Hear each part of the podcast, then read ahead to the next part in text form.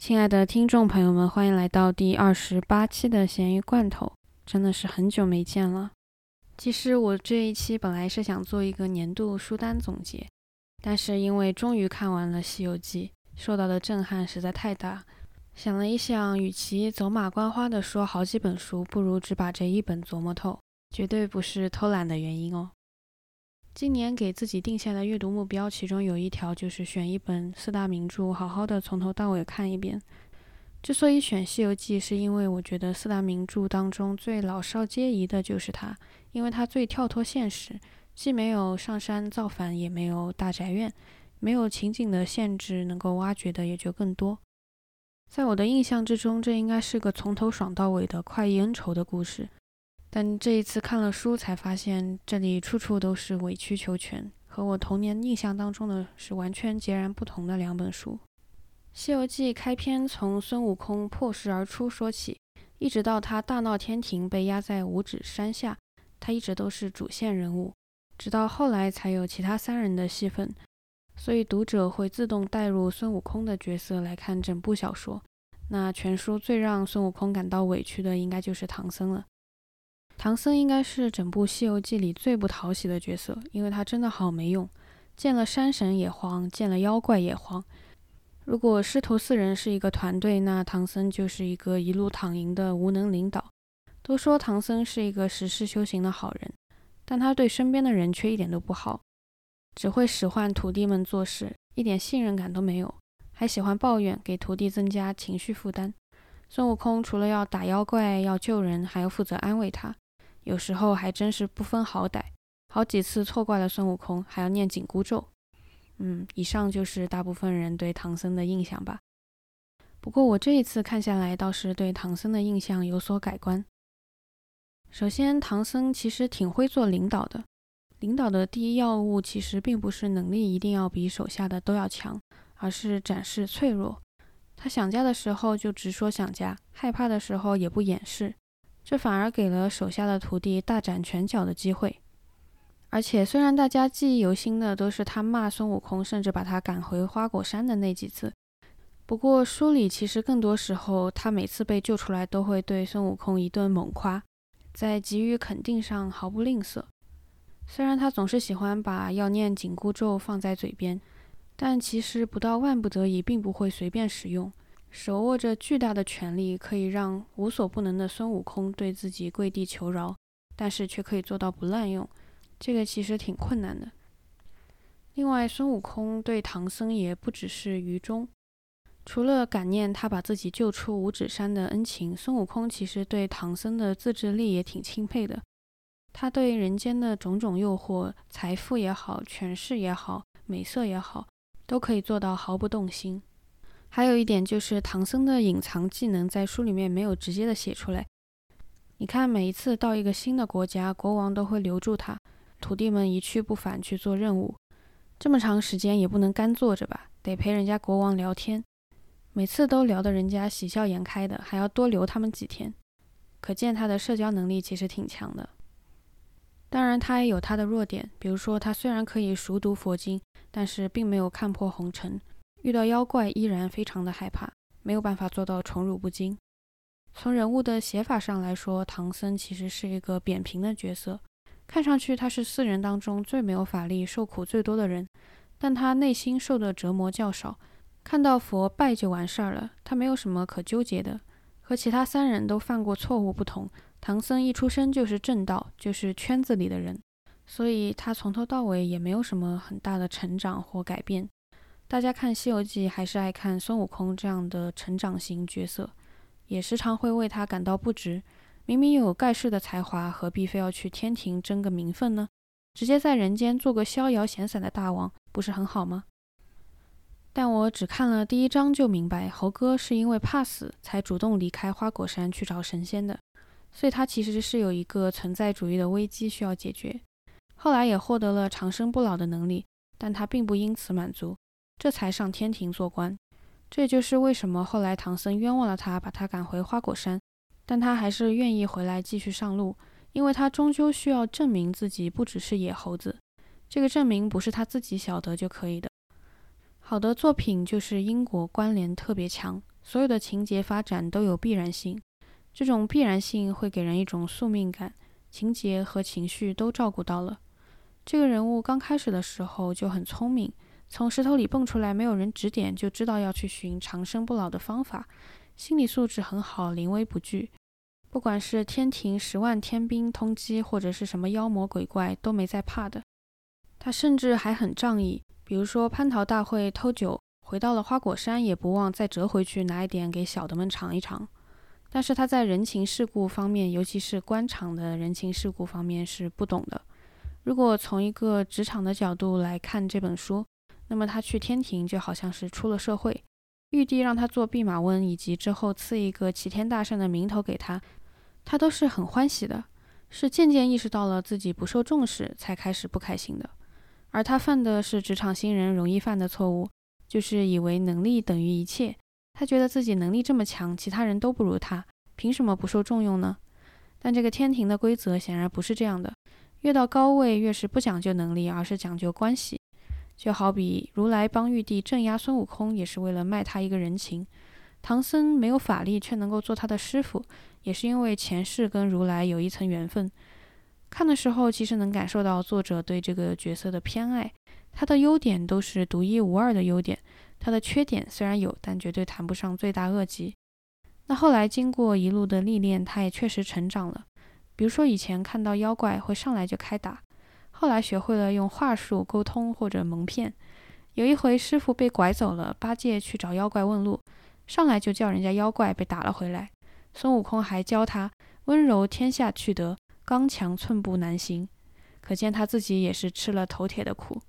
越看到后面，孙悟空就越来越少吐露心声了。前期还能够看到他的不甘心，后来大多都是关于他做了什么的描写，感觉都快不认识他了。用利器刺穿琵琶骨的刑罚，他自己也受过。后来施加在龙婆身上，却眼睛也不眨一下。所以这本书其实可以从小看到老。小的时候以为这是一个正义战胜邪恶的故事，刚开始几章让你欲罢不能，简直是古代爽剧。谁不想看一个没有背景的猴子闹翻天庭？但是中间就有些苦涩了，就像这一期的标题所说的，有几根峡谷经得起揉搓。前半段是有几根峡谷，后半段就只剩下揉搓了。到后来，天不怕地不怕的齐天大圣也学会拍马屁了，会知道把妖怪的犀牛角进贡给玉帝。而能够看懂这一部分的你，也一定经过了社会的毒打。看到中间，我一度把这本书搁置了一段时间，实在是有点不忍看下去。孙悟空到后来会变成什么样？后来又捡起来的时候，反倒释然了。看到火焰山是因为孙悟空踢翻了丹炉而产生的，又有一点因果轮回的感觉，没有那么为他打抱不平了。毕竟他做的孽还是要他自己来收拾。幸好还有八戒这个角色，能够在剧情变得沉重的时候出来缓和一下气氛。其实八戒有八戒的智慧，他最大的优点是没有执念。他太可爱了，动不动就会想后路。每一次以为师傅被妖怪吃了，他都会丝毫没有犹豫地说：“我回高老庄，沙僧你还回流沙河去吃人吧。”他不会心疼沉没成本。还有一个很多人都做不到的点是，他非常的有自信。其实他们每次新到一个地方，那些人都会对他外貌羞辱一下，每次都会对唐僧说。怎么圣僧是如此的俊美，你的三个徒弟却那么丑？而他的自我评价却是丑归丑，还是有一些风味。呆子也不呆，挺会放自己一马的。除了主线剧情，其实我们耳熟能详的哪吒啊、红孩儿啊、铁扇公主，也有一番可以玩味的地方。我是看了其中的一章，才意识到原来哪吒说的是一个弑父的故事。哪吒因为犯了错。决定剔骨还父，剔肉还母，只剩下一缕精魂被如来救了回来。而他被救回来的第一件事情就是找李天王自己的父亲报仇。李天王为了保住一条命，才拖着如来赐的塔来提醒哪吒，他已经认佛作父，所以他才叫托塔李天王。所以虽然李天王的肉身不损，但他精神上已经失去了做父亲的尊严。那么早就能够写出这样反抗父权压迫的故事。不觉得很超前吗？还有一章是铁扇公主埋怨孙悟空把红孩儿送走了，孙悟空说：“红孩儿现在在菩萨身边做善财童子，不是很好吗？”铁扇公主却说：“现在想见儿子一面都难。”其实师徒四人都是无父无母的孤寡之人，才会踏上取经之路。与其挤破头到那个冷冰冰的天庭去做个活死人，在铁扇公主的心目中，还不如寻常人家享天伦之乐。真是可怜天下父母心。这个故事小时候看最容易忽视的就是那些妖怪。反正最后也逃脱不出被一棒打死的结局。不过仔细想一想，有时候妖怪有情，人无情。取经的四人也是塑料师徒情，本来就是临时搭起来的团队，没有什么感情基础。唐僧时常怕三个徒弟弃自己而去，八戒也不怎么样，平时叫孙悟空一口一个哥，但经常在师傅面前挑唆。三打白骨精那一回，就是因为他挑唆唐僧，才会和孙悟空闹掰。因此呢，孙悟空也就很喜欢捉弄捉弄他。相比之下，妖怪还团结一点。这些妖怪抓住唐僧都不马上吃，还要请亲朋好友一起来享用。很多次都是为了等家人一起来吃唐僧肉才耽误了。连孙悟空自己也说：“这妖精有弟兄三个，这般义气，我弟兄也是三个，就没些义气。”这些妖怪当中有一些是动物修炼成精的。有一些是天上的动物逃下来变的，天上逃下来的还好一些，往往都能够留住一条小命被神仙领回去，其余的都只能是一棍打死的结局。很残酷的事情是，能不能修成正果是很看出身的，出身好就能做神仙，要是动物的话就只能做妖精。试想一下，如果我做妖精的话，我也愿意自占山头为王，比给神仙当坐骑自由。再来想一想，这些妖精为什么都要吃唐僧肉呢？因为除了这一条捷径，他们其实并没有什么别的路可走。就连孙悟空这样的，他自始至终也只有一条路，就是取经路。而这一条路也是经过了万般挫折，经过了很多机缘巧合，他才为自己争取来的。只有这一条路是正果，其余的都是歪门邪道。他也曾尝试过冲破这个系统，结局大家也都知道了。是谁规定的呢？上头规定的。那我们来看一看，这是一个什么样的上头。首先一开篇我们就知道了，这个玉帝怕不是老口有坑，明明知道孙悟空是个猴子，居然让他管蟠桃园。猴哥说他用人不贤，一点都没有错。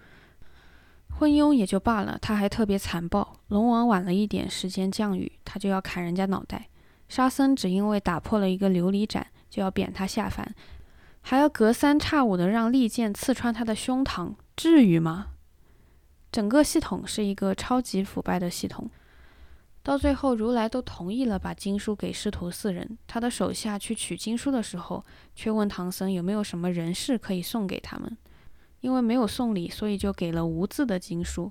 四人发现不对，去找如来说理。嘿，你猜如来怎么说？他带头腐败，说经书就没有白取的。之前传这套经书只收了三斗三升麦粒黄金，他还嫌收少了。最后唐僧只能把自己化斋的饭碗给他们，这才算了结。最上头的人都这样，底下的人是什么样也就可想而知了。有好几次情况危机，没有玉帝或者如来的诏书，他们也不会帮忙。这本书从夏天看到冬天，刚开始看的时候还觉得这本书太适合夏天读了。看到孙大圣在蟠桃园当中吃桃子，啊，真的是口水直流，实在是太好吃了。现在看完整本书，心里也跟外面一样白茫茫、空落落。想一想，猪八戒最贪吃了。本来路上师傅为了让他继续走下去，还说到西方极乐世界有的是好吃的，结果没了肉身凡胎，吃饭也不香了。吃货的悲剧啊！唐僧的前世金蝉子是因为不听如来讲经才被贬下凡的，而现在所谓的修成正果，就是还是要听他讲经。这样的结局实在不能算是皆大欢喜。看完觉得做神仙就这样，还不如做人呢。故事的最后拿到经书的四人其实并没有怎么好好看过经书就结束了，因为他们真正在旅途上所收获的是一路上经历的人和事。而这人和事却不一定非得做神仙才能获得，你我这样的凡人也一样可得。